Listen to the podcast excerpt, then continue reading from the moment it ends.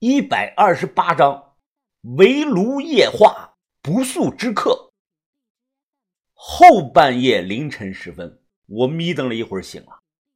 这个时候，我突然看到火盆中这个纸钱快灭了，而夏水水正趴在椅子上睡着了。我立即朝这个盆里扔了把纸钱，随后将夏水水拍醒了。哎哎，醒醒醒醒！天天已经亮了吗？啊，没有，离天亮了还早。你可别睡了。茶叔说：“纸钱不能停，要烧到明天中午才行呢。”夏水水揉了揉眼睛，说：“我知道了。”只交代了两句，我下楼去找人。只见茶叔搬了把椅子，正一动不动地坐在夏家的大门口。他面无表情，是身背布包，手拿着罗盘，是正襟危坐，似尊门神一样守在大门口。茶叔，这外头有点冷，要不你去屋里烤烤火吧？不用，拿人钱财替人消灾，可不敢偷懒耍滑，掉以轻心啊！来，小子，喝一口，身上就不冷了，还能出出晦气。这是什么酒吗？这可不是酒。茶叔他递过来个小碗，只见碗里呢装了有半碗浑浊的黑水，我闻了闻，确实没有一点酒味我尝了一小口。差点把我呛死，不是酒，但是又苦又辣，就像那个芥末水一样，还有股很重的香灰的味道。我赶紧将这个碗还给了他，这个味道实在是难以接受啊！哈哈哈哈哈！他哈哈一笑，端起碗，若无其事的喝了一口。啊，茶叔，那个鸡不是送走了吗？难道还怕他跑回来不成？他摇了摇头，望着漆黑的前方说。我不是怕鸡回来，我是怕这周围有别的来，所以呢，我得守在门口。不过那种的概率很小。院里有个炭火炉，我颠出来在门口生着，和他烤着火聊天。这时，茶叔突然从怀中掏出一把小弯刀，丢到这个炭火炉中。这个刀是铁制的，看皮壳包浆，就是一眼老的东西。刀柄处还有九宫八卦的刻花，我好奇的问：“你这是啥刀啊？”他笑着说：“啊，是祖传的这个刀。”随后他还告诉我，他们老茶家祖上不光有算命的，还有当道士的。他的真名叫茶红清，查户口呢只是江湖的绰号。怪不得呀，查叔，我就感觉你懂些道士类的手段。哈哈哈哈。我这点三脚猫的手段上不得台面，要说厉害呀，还是属于老查家祖上的那几位，他们修的是三清正统，神鬼无忌，百邪不侵。就算死后到了底下，那牛头马面老爷们也要给三分薄面啊。刚才我不是跟那个鸡说吗？此去若有人拦路，可报我的名号吗？其实啊。也是报老茶家的名号，哈哈哈哈！哎，不过可惜了。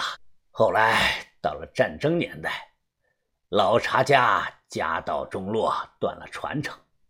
如今只剩我和师弟这一脉学了个布衣相法。师弟他身体一向不好，估计也没几年好时光了。我烤着火问：“茶叔，你结婚了没有啊？”赶紧生几个孩子，好好的继承传承啊！男的女的都行。他眼神突然落寞，摇了摇头。哎，你不知道啊，其实我结过两次婚，但没得个一儿半女的。我这些年辛辛苦苦攒下来的那点家财，也全被那两个女人都给骗光了。我怎么可能呢？他们怎么骗了你的钱啊？哼！那还能怎么骗啊？拿钱跑呗！茶叔他苦笑着说：“哎，其实啊，说到底，我自己也有原因。我这个人嘴太笨，不会说那些甜言蜜语。不是，茶叔，你可是相面大师啊！茶叔，这种女人，你难道没有提前看出来吗？”他又笑了笑：“呵呵，哎，有时候啊，命运呐，真的会捉弄人的。我看透了人的面相，却看不透人的心，人心难测啊。那你被这两个女的总共骗了有多少钱啊？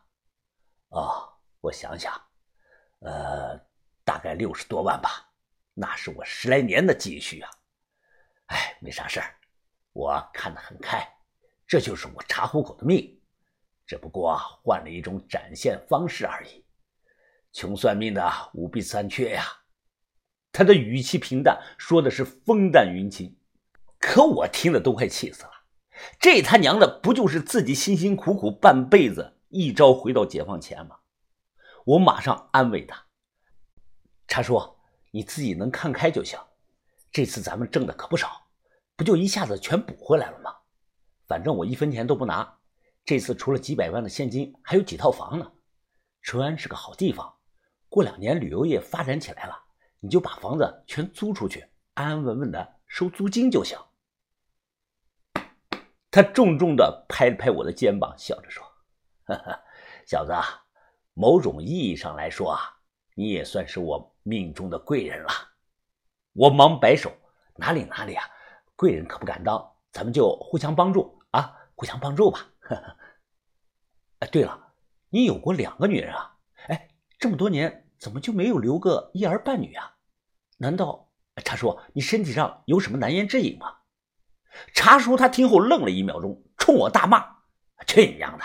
老子身体正常的很，没事茶叔，呃，这里没有外人。哎，咱们两个大老爷们儿，你害羞个屁呀！别的我不敢说啊，但你要真是有这方面出了问题，我绝对能帮到你的。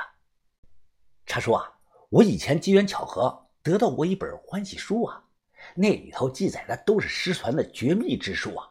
茶叔，你告诉我，你是属于起不来，还是出不去，还是跑得快啊？茶叔他冷冷的盯着我，我装作没看到，接着说：“我这里有三招啊，分别对应治疗你的三种症状。第一招叫小鱼吐泡，第二招叫水懒洗脸，第三招叫恶蟒翻身。我先教给你这三招，你先练着。”要是不行的话也没事我这里还有其他的绝密之术呢。啊，停！哎，干什么？茶叔，你干什么呀？等等等等！他突然一把拽住我这个后脖领子，使劲的将我的脸往炭火炉里按。我没有防备，头上这个绷带都被点着了，差点毁容。其实我能理解，我不生他的气。男人好面子，被说到痛处恼羞成怒也很正常。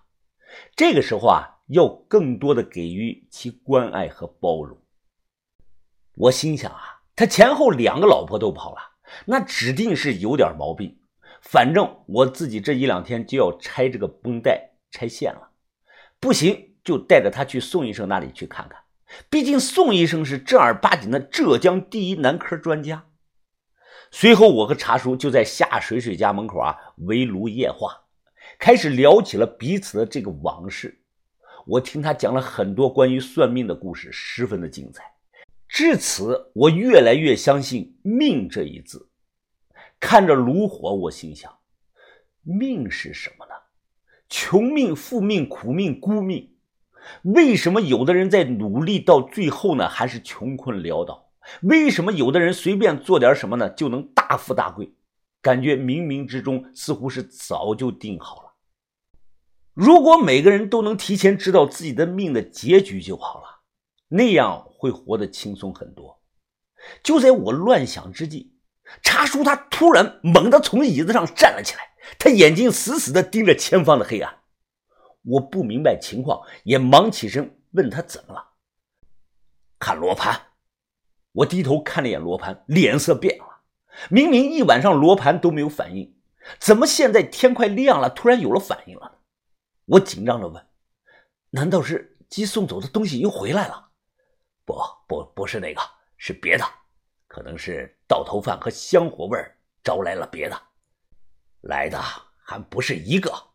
娘的，也不看看这家是谁守的这家。”我眯着眼望向前方，感觉似乎隐隐的起了雾气。茶叔他一把按住了我的头，让我别乱看。他仰头，咕咚一口喝了一大口那种又苦又辣的水，含在了口中，用力的啪啦一声，将这个瓷碗给摔得粉碎。随后，他用布垫着手，从火炉中抽出了一把烧得通红的铁弯刀，噗的一口将含着这个水喷在了这个刀上，刀身瞬间就着了火了，而且那火的样子是淡蓝色的，就像那个酒精燃烧出的蓝焰一样。只见他手持的蓝火刀，左脚向前踏出一步，马上右脚迈过左脚向前半步。然后左脚再向前，右脚再跟上，和左脚的脚后跟平齐，重重的向地下一踏，噗！此时瞬间平地起风，茶叔将手中这个火焰刀猛地呜向前方黑暗就扔了过去。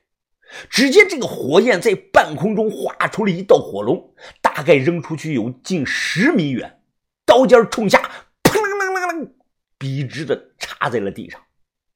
茶叔他竖眉冷眼，声若炸雷般的冲着前方大骂：“老茶家敬酒罚酒都没有，只有一杯断头酒，再不走，便让尔等们往事不得投胎，滚蛋！”